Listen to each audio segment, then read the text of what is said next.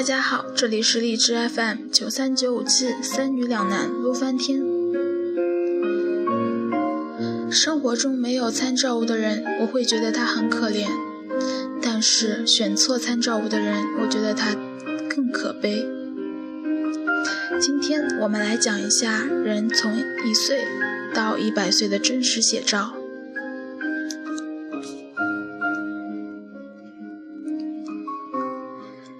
一岁，我就是不讲话，不让大人们轻易知道我在想什么。两岁，发表第一篇论文论走路，还是手脚并用更稳当一些。三岁，认识了许多新朋友，女生，她和我有点不一样哎。四岁，鹅鹅鹅，曲项向天歌，白毛浮绿水，红掌拨清波。哎，我的苦难人生就这样开始了。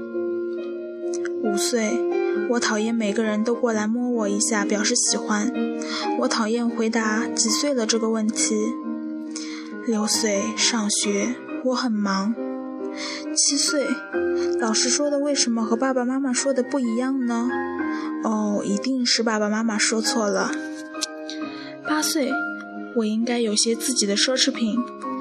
我觉得原来的那些都太土了。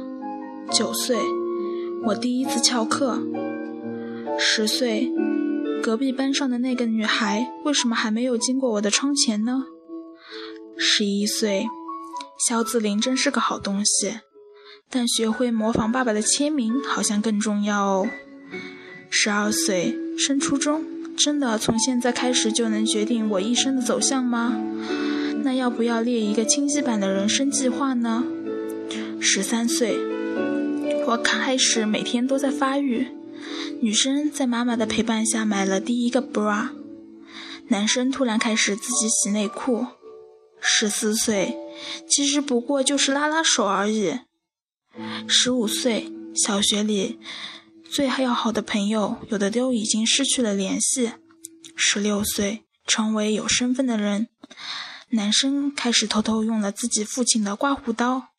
十七岁，人生里第一次最密集的一年。十八岁，成年，有投票权了啊！还有高考，它的重要性和决定性是过了好多年之后才发现的。虽然当时已经被这重要压得喘不过气来了。十九岁，新世界展开了，我可以无法无天了。但是也要开始被叫叔叔或者阿姨了。二十岁，重新思考一下人生，可以给过来人讲自己的故事了。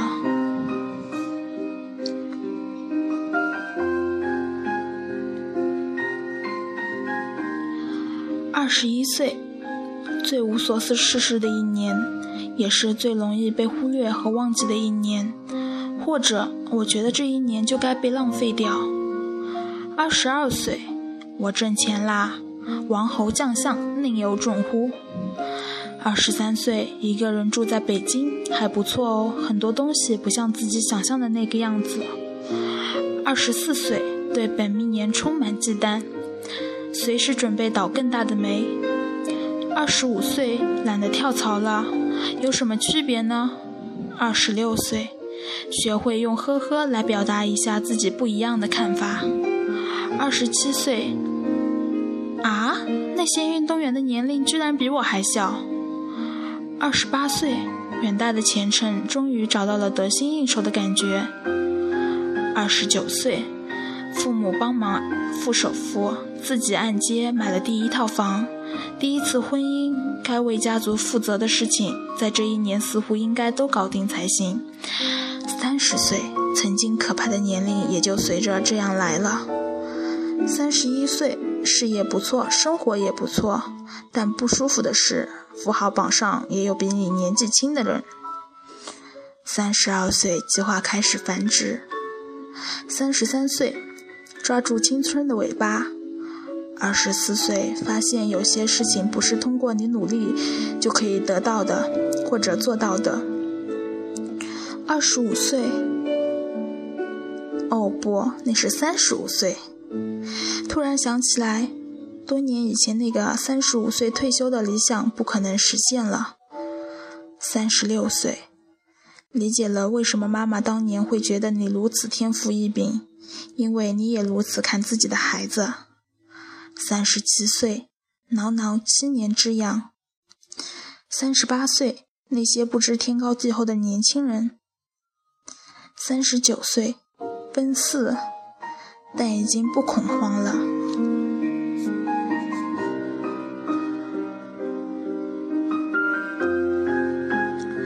四十岁，四十不惑，就是说，任何事情都要自己解决了，你没有资格，也不好意思再去请教别人了。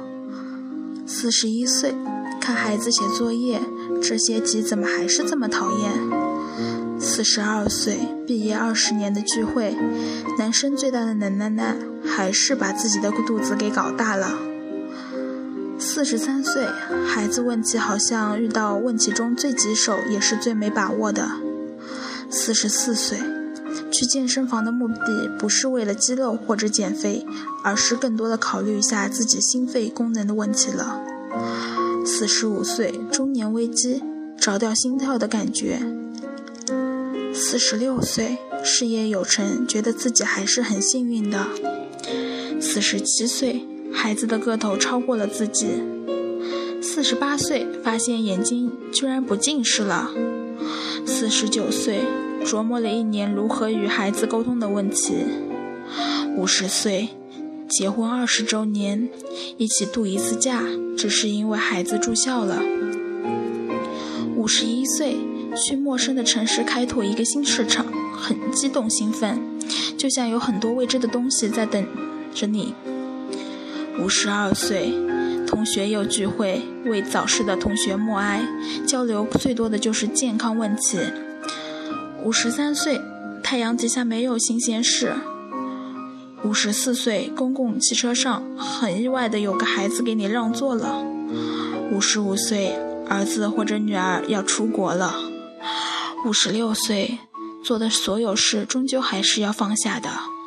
五十七岁，父母随时需要有人在身边照顾。五十八岁，觉得自己越来越絮叨了，更年期。五十九岁，做了很多退休的计划，这一年过得可真快。六十岁，退休，早上一起床就手足无措，若有所事。六十一岁，认识了很多新朋友。六十二岁，见一对陌生的同龄夫妇，与他们一起讨论了儿女结婚的事宜。六十三岁，参加孩子的婚礼。六十四岁，搬到另一个城市与孩子同住。六十五岁，能记得住电视里每个频道的号码。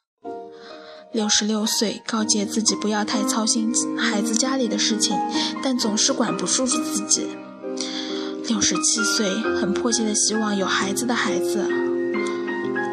六十八岁，终于有了自己的爱好。六十九岁，不会再搬家了。七十岁，得了一场病，写了遗嘱。七十一岁，终于有了孩子的孩子，溺爱他。七十二岁，同学聚会发现少了些人。七十三岁，想应该把自己的一生记录下来。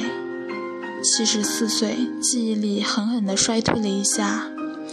七十五岁，早晨醒得越来越早了。七十六岁，和儿子争执第三代应该如何教育。七十七岁，不再抱怨了，世界不是我们的。七十八岁，与朋友谈论最多的就是各种疾病。七十九岁，坚持每天了解当天的新闻，知道别人在讲些什么东西。八十岁，其实一辈子还是挺满意的。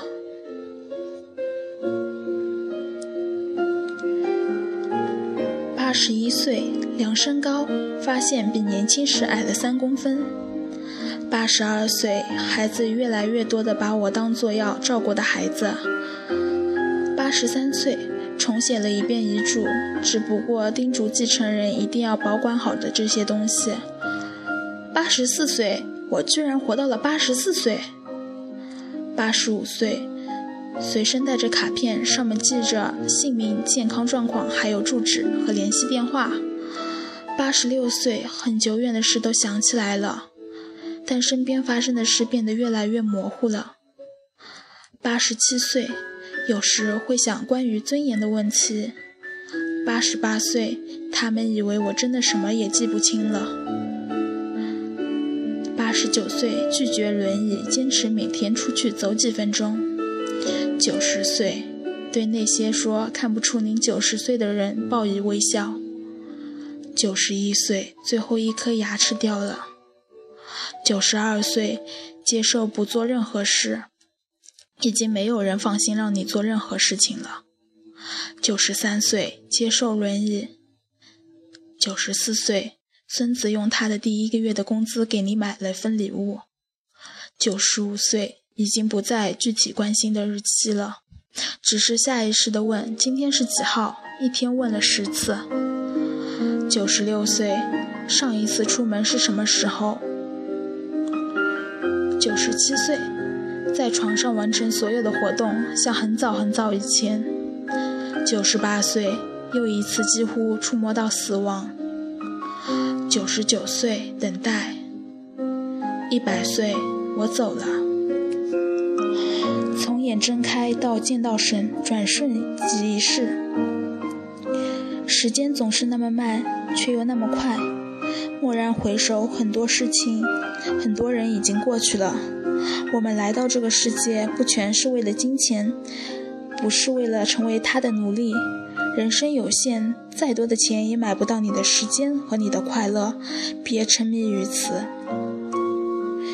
你是否应该回头看看自己，看看自己的家人，看看自己的朋友？容颜无法永驻，时间无法停止。